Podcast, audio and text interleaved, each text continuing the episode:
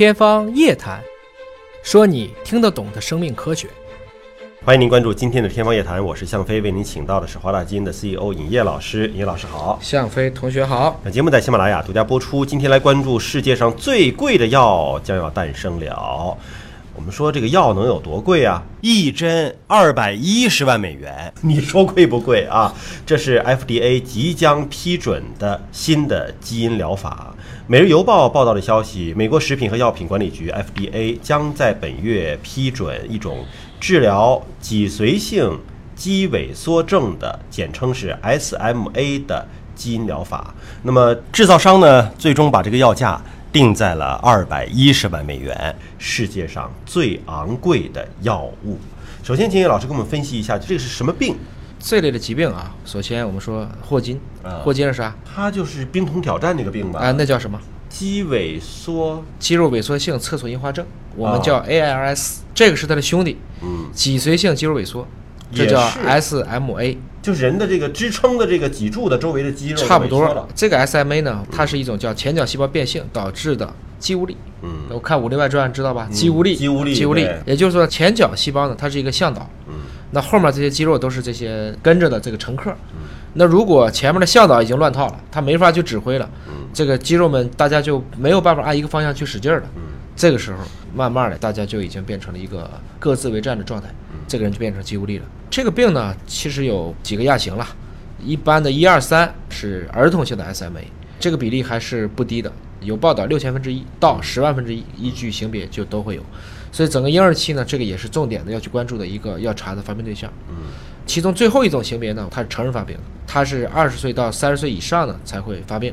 这个其实，在一八年五月份，国家卫生健康委员会等五个部门联合制定了第一批罕见病的目录啊。这个疾病已经是被收入到这个罕见病的目录当中来了。那么患者表现的症状呢，包括会无法进行呼吸、吞咽、说话、行走这些基本功能都不行，而且如果不接受治疗，那么婴儿的这种肌肉会出现进行性的肌无力，最终导致瘫痪或者死亡，因为他就是连呼吸、吞咽都不能了，那基本的生活就没有办法维系了啊。对，那么这个疾病目前的治疗方法，说美国 FDA 马上要批了，这是一种什么样的基因疗法呢？我们到今天为止啊，就是已经知道基因疗法目前比较靠谱的，还都是用腺病毒载体、慢病毒载体携带一段正确的基因进去替换。嗯，这是一个现在做的常规的药物，在基因治疗里面，大家用的相对比较通行的一个办法。但我们说啊，之前说治疗血液疾病嗯或者视网膜疾病，嗯，要么就区域特别的小，要么呢就是属于液体啊，对好治疗。对，这肌肉萎缩。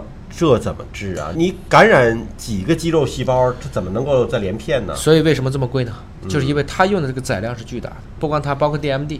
我们知道这种这个发育不全的这样的一些罕见病，都是因为它是全身肌肉的问题。对，那就不是说很简单的改，比如说血液的视网膜上的这个细胞，假如说是我只要达到亿级别的，那这个东西可能要达到百亿级别，嗯我才有可能把这个人向好的方向去往回拉一拉，还不能说他完全康复。呃，他其实就是注射用药还是注射，注射针剂啊？这肯定是注射。注射针剂就相当于是说，把这个修复基因通过这种病毒载入的方式，对导入到患者就把他的肌肉。细胞给恢复。但你恢复生成的是新的肌肉细胞，对它实际上是把你过去那个肌肉细胞的有问题那段基因给你换掉了。嗯，我要一段类似的基因，用腺病毒带进去。所以它应该是说肯定是有改善的效果的，不然也不会卖这么贵。对啊，但最终说改善效果能改善到什么程度？是能够让瘫痪的人重新直立行走，还是说能够维持基本的生命体征？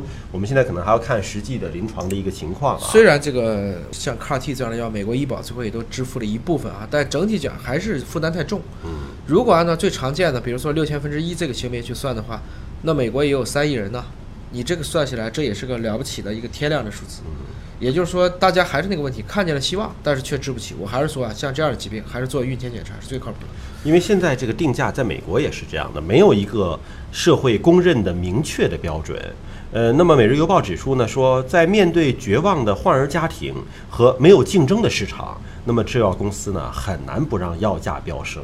就他一家能做这个药，然后患儿的家庭又都很绝望，那真的就是任人宰割了，你定多少钱那就得接受着。我希望它明明啊，就是一个可以预防的。嗯，你现在搞成了一个治不好，或者是说治不起的一个这么一个病，所以还是防大于治。假如说我们能把携带的筛查，我们把这些最常见的疾病都在孕前，嗯，甚至在婚前我就查一下，我就可以避免这非常非常多罕见病的发生。这是个意识问题，就像打疫苗，嗯大家可能一辈子不打疫苗，也未必会感染乙肝呐。对，但是你打了疫苗，你就踏实了嘛。所以还是那句话，如果我们让基因检测可及，每个人都负担得起，这才是我们远离罕见病，而不是得了病之后讨论这五万美金谁出的问题，谁出也受不了。它是属于一种常染色体的隐性遗传病，对也就意味着说父亲母亲有可能都是不发病的。很多人还有误解，就是我家历史上从来没发病，我怎么下载罕见病？那罕见病都这么出来，对，都是正常的人生出了罕见病的患者，罕见病的人是没有后代的。就你表现的正常，你可能携带了一个隐性的基因，哎就是恰好碰到呢，这个太太也携带这个隐性基因，